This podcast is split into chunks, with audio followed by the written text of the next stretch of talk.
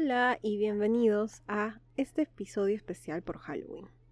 En el episodio de hoy hablaremos un poco sobre mitología japonesa y ciertas criaturas muy populares del folclore de Japón. De repente si han visto algún tipo, ya sea película, animación, anime, lo que sea, eh, proveniente de Japón, podrán reconocer algunos de esos personajes y como veremos más adelante en la temporada de mitología japonesa, siempre tienen una explicación, algún dios, alguna deidad o algún tipo de demonio para explicar hasta los fenómenos más comunes en sus vidas.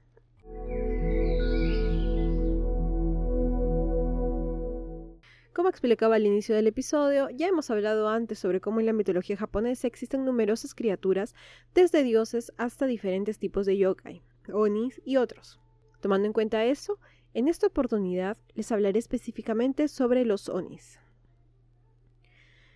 Si bien la definición específica de Oni puede ser muy amplia, es generalmente interpretada como un diablo feo que surge del mismo infierno para llevarse a todos aquellos que hacen mal hacia donde él vino, el infierno. Aunque también es visto aterrorizando a los hombres en vida, algo tal vez similar a las furias o las erinias en la mitología griega. Son descritos con cara aplanada y ancha y una boca tan grande que, que se expande de oreja a oreja. En la cabeza lleva cuernos y es común encontrarlos con un tercer ojo en la frente.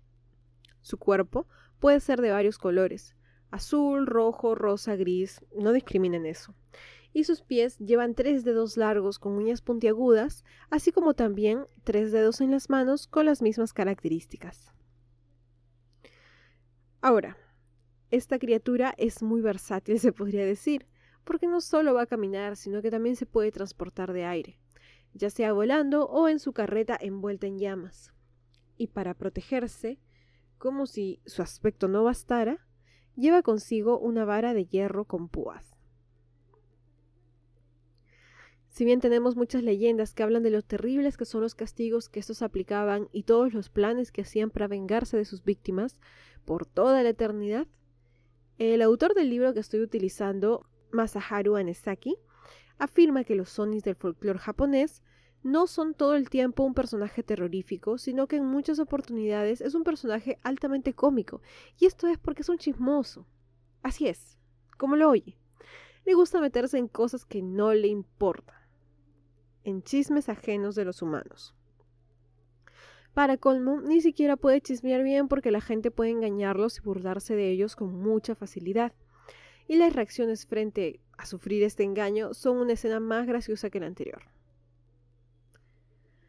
Sobre los Onis les contaré una historia perteneciente al folclore japonés de nombre Kobu Tori. Se dice que hace mucho tiempo existió un hombre que vivía en una aldea. Este hombre tenía una característica particular. Tenía un gran bulto en su mejilla. Un día, este hombre fue al bosque a cortar leña y trabajó tanto que se hizo de noche. Se hizo tan tarde que ya no podía regresar a su casa y debía de pasar la noche ahí. Debía de buscar refugio. Así hizo un hueco en un árbol y logró introducirse ahí en donde pudo quedarse dormido. Todo iba bien hasta que tocaron las doce y unos ruidos extraños lo despertaron. Estos ruidos eran muy confusos y los oía muy cerca suyo.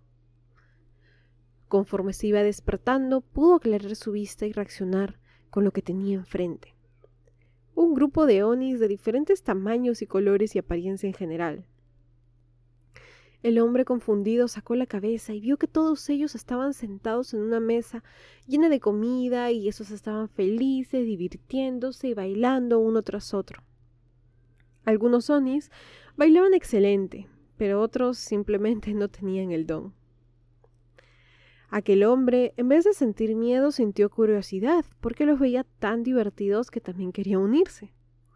Se animó a salir de su hueco y empezó a bailar como si el lugar le perteneciera. Los diablos se quedaron mirándolo. ¿Qué hace este viejo aquí queriéndose mezclar con nosotros? Pero conforme veían su baile, no podían evitar sino quedar encantados con este ser humano. Así, Los Sonis y el viejo pasaron unas horas divirtiéndose como en toda fiesta, y cuando ya era hora de irse, ellos le pidieron al hombre que regresara al día siguiente para poder ver de nuevo su baile. El hombre estuvo de acuerdo. En verdad, no tienes muchas opciones, porque dentro de todo son seres sobrenaturales. Pero los diablos mm, no se contentarían solo con sus palabras, sino que querían alguna forma de sellar esta promesa con sangre. Aquí es importante la parte que mencionamos al inicio, y esta es que este viejito tenía un bulto enorme, enorme en el rostro. Era algo que lo odiaba, pero que no tenía cómo solucionar. Cuando los Sonis pidieron entonces una parte suya para poder confiar en su palabra, el viejo les hizo creer que aquel bulto era lo que más él amaba de su cuerpo. Y así de inocentes, los Sonis le creyeron y tomaron ese bulto de su rostro. El viejo entonces regresa a su aldea y la gente está sorprendida. Está impactada de que ya no tuviera en el rostro aquel bulto. Como en todo vecindario, el chisme corrió por todas partes y pronto toda la comunidad estaba enterada de que aquel viejo no tenía más el bulto tan característico en el rostro. Cerca a su hogar vivía otro anciano que también tenía otro bulto en el rostro. No sé qué pasaba con los ancianos de, este, de esta aldea. Este se enteró de esa historia y fue a buscar al primer viejo para que le cuente cuál fue su secreto, cómo hiciste. El viejo entonces le contó sobre cómo fue a aquel lugar, cómo se escondió en aquel árbol y todo lo que ocurrió a raíz de eso. Su amigo entonces esperó que fuera de noche y así se encaminó hacia el bosque.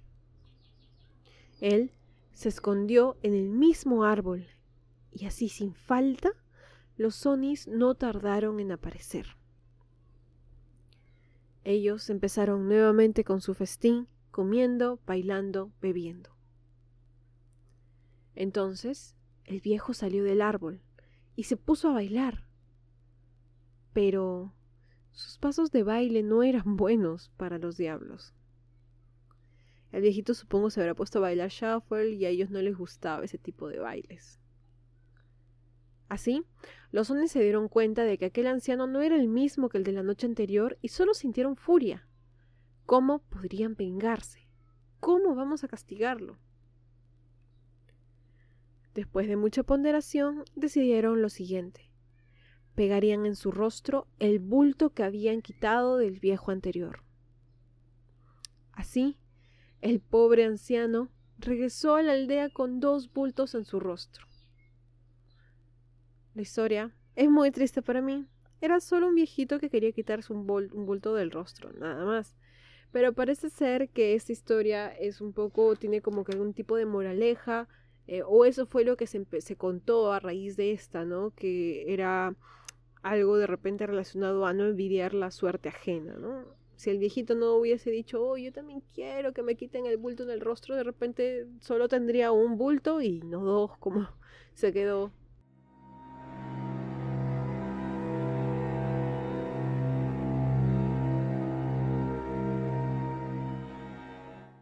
Continuando en el folclore japonés, hablaremos de otra criatura, eh, y estas serán los gakis. Los gakis son fantasmas que sufren perpetuamente. No hay momento en el que no sientan tormento, y es que siempre sienten hambre y sed. Si se encuentran frente a alimento o bebida, se consumen entre llamas. Son representados normalmente como fantasmas demacrados, pero con el vientre hinchado. Su boca además es muy ancha, y esto junto al vientre hinchado simbolizan el hambre que sienten y que nunca puede ser saciada. Otro personaje, eh, o bueno, otra especie, son los Shuras. Estos son espíritus enfurecidos. Ellos habitan en el cielo y se juntan a otros para luchar entre sí. Se asemejan a los guerreros, ya que se consideran reencarnaciones de estos, guerreros muertos en combate, similar a lo que ocurre todo el tema relacionado a las Valquirias y el Valhalla de la mitología nórdica. Los Shuras, sin embargo, encarnan el espíritu del odio y la venganza. Finalmente, Tenemos a los tengus. Estos llevan ropas similares a las de un obispo, eh, con una corona como la de un sacerdote, y en la mano cargan un abanico hecho de plumas. Así transitan por el mundo. Su expresión es iracunda y amenazadora, y en su rostro la nariz es la parte más grande y llamativa, pues es símbolo de su arrogancia y orgullo. Se cree que estos habitan en los castillos, en las partes más altas de ellos, y casi siempre llevan alas pequeñas con las que consiguen levantar su pesado cuerpo y volar. Son principalmente reencarnaciones de espíritus arrogantes o vengativos que nunca apagaron su orgullo a pesar de la muerte, especialmente cuando fueron sacerdotes o guerreros en muertos en combate.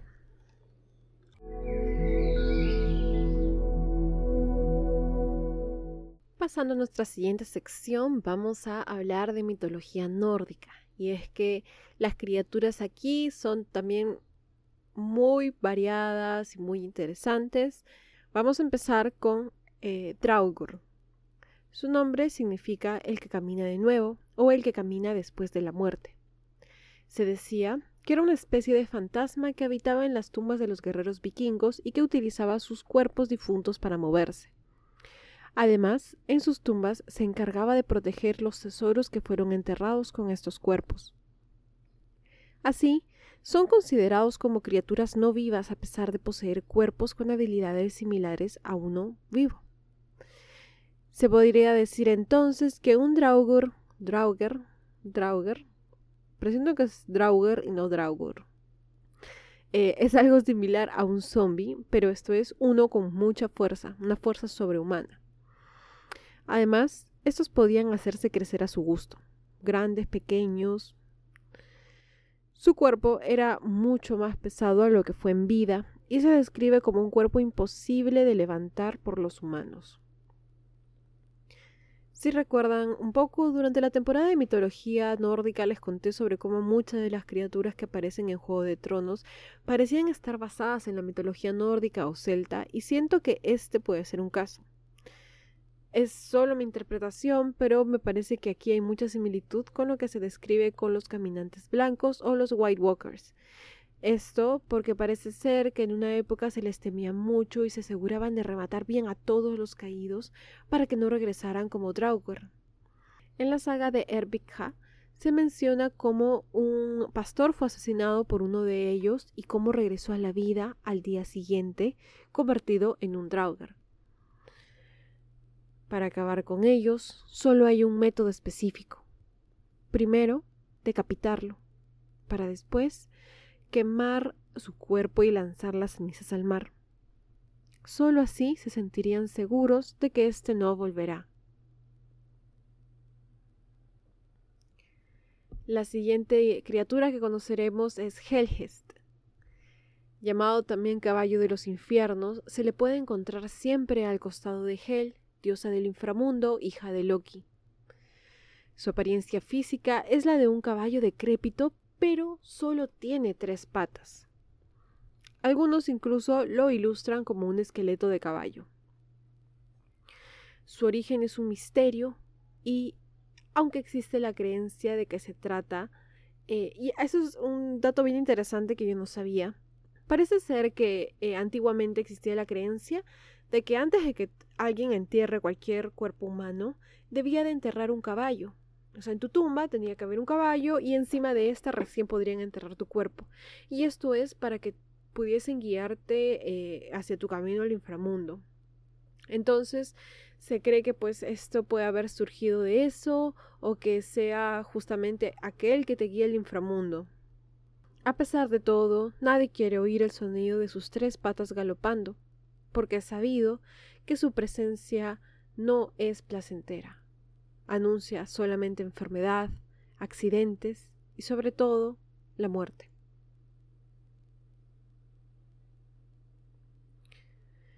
Nuestra tercera criatura es Lindworm. Los Lindworm son provenientes eh, del folclore escandinavo y representados como un dragón bípedo sin alas, aunque algunos lo van a describir como una serpiente. Eh, de repente uno piensa, ¿qué es un dragón bípedo sin alas? ¿Qué es eso? el Lingworm más conocido es nada más ni nada menos que la serpiente Jormungander, aquella que rodea el mundo, hijo de Loki también. Así que, como sea que se imaginaron a Jormungander, probablemente así son la mayoría de los Lindworm.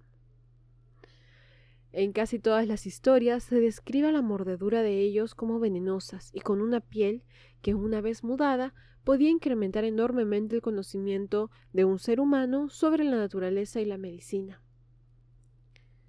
Su presencia, como nuestras criaturas anteriores, no podía representar nada bueno.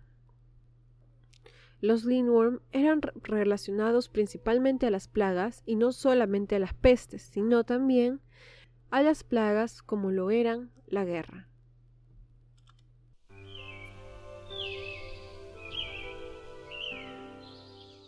Y eso es todo por el episodio de hoy. Espero que les haya gustado. Que si salen a celebrar este 31, estamos 29 hoy día, eh, sea con mucha responsabilidad, por favor, a pesar de que estemos vacunados, no olvidemos que estamos aún en medio de más o menos una pandemia y que podemos retomar nuestras vidas, pero con mucha responsabilidad. Así que por favor, vacúnense. Si no se han vacunado, crean en la ciencia, por favor. Y si no lo van a hacer, entonces cuídense muchísimo. Eh, no por ustedes, sino también por el resto. Y te iba a despedirme con algo relacionado al episodio y no sé por qué terminé hablando de vacunas. Pero espero que les haya gustado. Y nada, gracias. Adiós.